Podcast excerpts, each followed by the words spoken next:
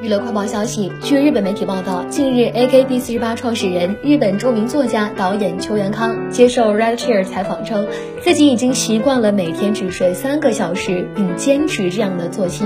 邱元康表示，自己近三十年来每天的睡眠时间约为三个小时，现在也是早上六点左右睡觉，九点左右起床，在眼花缭乱的日子里几乎没有消沉的时候。